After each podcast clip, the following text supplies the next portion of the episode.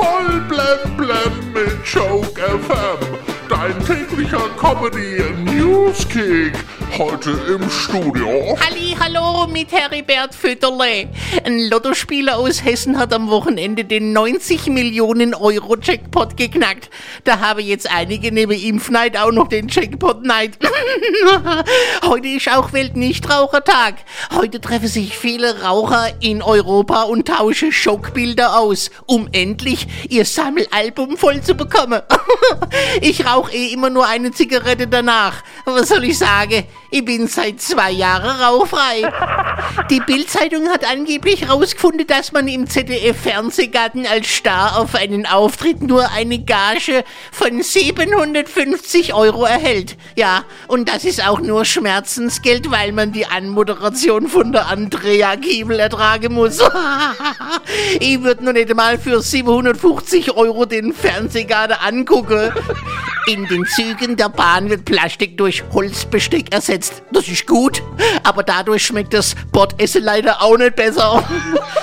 Der britische Premierminister Boris Johnson hat ganz heimlich geheiratet. Ja, sogar die Braut hat's heute erst durch die Presse erfahren. Wissenschaftler haben im Regenwald von Neuguinea eine neue Froschart entdeckt. Ja, und weil der Frosch eine braune Färbung hat, haben sie ihn Schokoladefrosch getauft.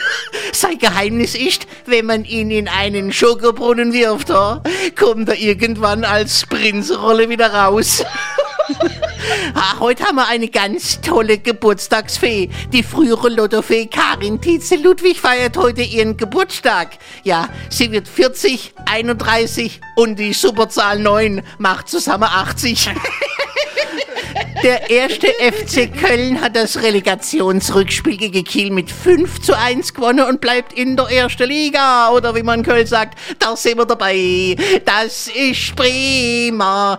Kölns Trainer Friedhelm Funkel hat nach der Rettung eine Bierdusche bekommen. Er sagt, eigentlich möge er Biergeruch, aber das war leider Kölsch. Der deutsche Trainer Thomas Tuchel hat die Champions League gewonnen und seinen Verein Chelsea London zur Nummer 1 von Europa gemacht. Jetzt fordern viele, dass Thomas Tuchel nächstes Jahr für Deutschland beim ESC singen soll. Und kommen wir noch zum Wetter. Ja, morgen ist meteorologischer Sommeranfang. Hochwaldraut könnte bis zum Wochenende die Puste ausgehen. Aber immerhin, wir hatten dann drei Tage lang Sommer. Damit haben wir früher ein ganzes Jahr auskommen müssen. Ja, geil. Voll blem blem auf Joke FM und auf joke-magazin.de.